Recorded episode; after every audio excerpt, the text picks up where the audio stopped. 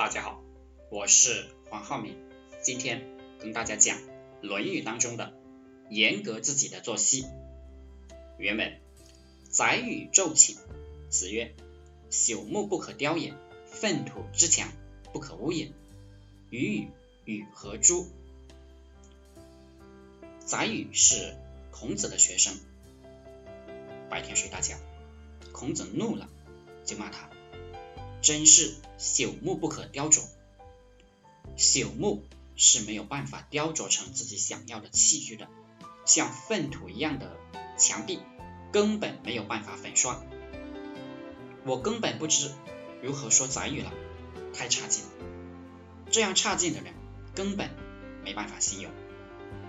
白天睡觉是一种耻辱，至少对于想成就一点事业的人来讲。是这样的，我自己也有这个毛病，有时候中午睡超过三十分钟，其实中午睡十分钟就行了。我早上也有个毛病，有时候会睡懒觉，不过我现在痛定思痛，一个人只有严格要求自己，工作。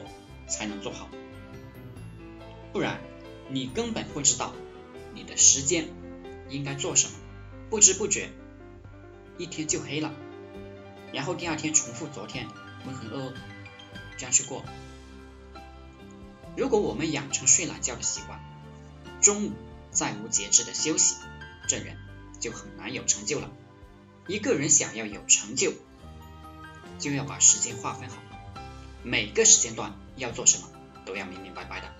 一个人无论你头脑多聪明，你多智慧，你只要让你懒惰，白天睡大觉，你基本就废了。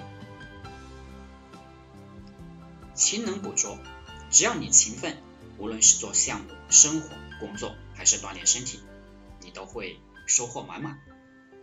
好了，今天就和大家分享到这里，祝大家发财。